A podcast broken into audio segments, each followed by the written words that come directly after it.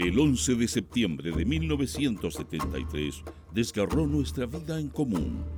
En torno a esa fecha, dibujamos un radio de 50 días, antes y después.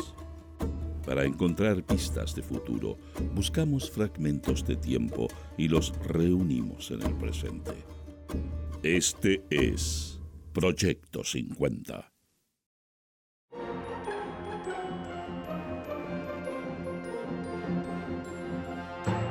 Buenos días. Estas son las principales noticias del miércoles 25 de julio de 1973. Portadas. El siglo. Criminales intentaron dinamitar el Canal 9. Fascistas colocaron 12 cartuchos en la antena. Vibrante homenaje a Cuba se realiza hoy en el Caupolicán. La UP convocó a las 18 horas. El gobierno no aceptará ultimátum de los transportistas. Con la reserva, Selección ganó a los bolivianos 3 a 0. El Mercurio. Soluciones a corto plazo para crisis de alimentos entregó grupo de expertos. Francia prepara nueva prueba nuclear en medio de protesta mundial. Ahora ensayará bomba H. Dinamitado en tierra el jumbo jet secuestrado. Los pasajeros están ilesos en Libia. Noticias interiores. El siglo.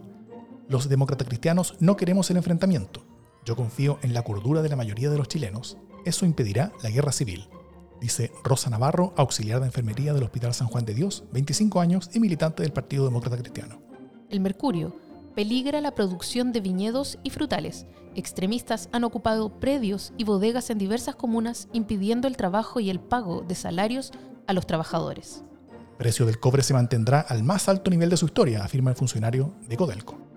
Fuertes interferencias están sufriendo las emisiones de Canal 6 de televisión de la Universidad de Chile con equipos instalados en el sector centro de la ciudad. Noticia destacada. El siglo. El diálogo es un desafío para todos los chilenos, señaló Volodia Teitelboim en sesión del Senado. Acogemos el llamado del cardenal como un desafío y como una tarea para todos los chilenos de buena voluntad. Hemos llegado a un punto en que hay diálogo o las fuerzas oscuras arrastrarán a Chile al enfrentamiento, expresó ayer el senador del PC. El Mercurio. Comercio rechaza todo tipo de compromisos y presiones. Nada con las HAP. Gremios acuerdan que atenta contra la libertad de abastecimiento. Los comerciantes deben denunciar toda venta de las empresas distribuidoras a personas o a instituciones que no cumplan con la ley del registro de comerciantes. De nuestro ranking musical de la semana suena Crocodile Rock de Elton John.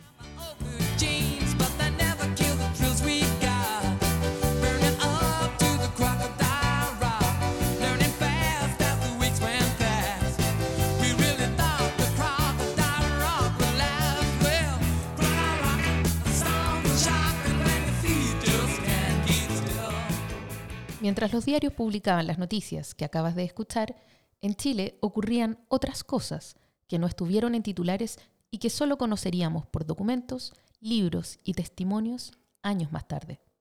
Los generales Óscar Bonilla, Javier Palacios, Sergio Nuño, liderados por Sergio Arellano, junto a los almirantes José Toribio Merino y Patricio Carvajal, se reúnen en la casa del abogado Jorge Gamboa en Locurro diseñando un golpe de Estado.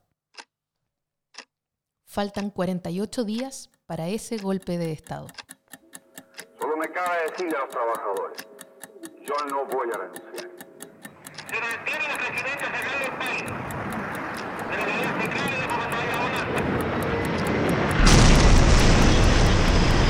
Las Fuerzas Armadas y de Orden han actuado en el día de hoy solo bajo la inspiración patriótica Es 29 de octubre de 1973. Han pasado 48 días desde el golpe de Estado. El Mercurio. Mensajes de la Junta de Gobierno. En cadena de radio y televisión, el coronel Pedro Ewing comunicó la creación de la Secretaría General de la Juventud. El gobierno debe gobernar con la juventud, dándole lugar relevante. Asimismo, se dará un amplio apoyo a las actividades culturales, sociales y deportivas que realizan diversas agrupaciones juveniles como incremento del desarrollo de la unidad nacional reitera ministro de Justicia respecto a los derechos legales de detenidos. El ministro de Justicia, Gonzalo Prieto Gándara, en respuesta a una carta del Colegio de Abogados, reiteró las garantías a los derechos legales que corresponden a los detenidos y procesados por la autoridad a raíz del pronunciamiento militar del 11 de septiembre pasado. Confirma además que se arbitran todas las medidas pertinentes para facilitar la seriedad y responsabilidad de las defensas de los detenidos.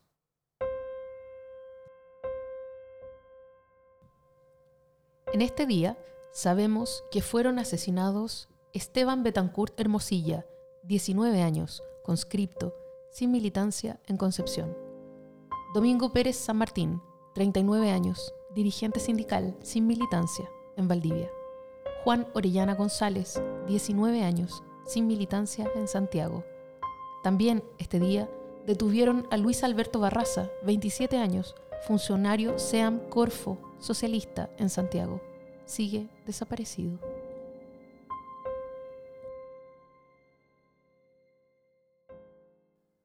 Proyecto 50 es una iniciativa de democracia en LSD, Radio Universidad de Chile, Instituto Milenio Biodemos, COES y Factor Crítico.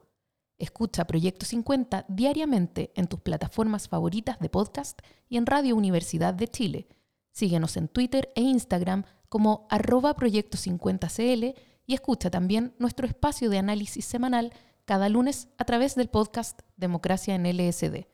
Encuentra las fuentes y más detalles del proyecto en las notas de cada episodio.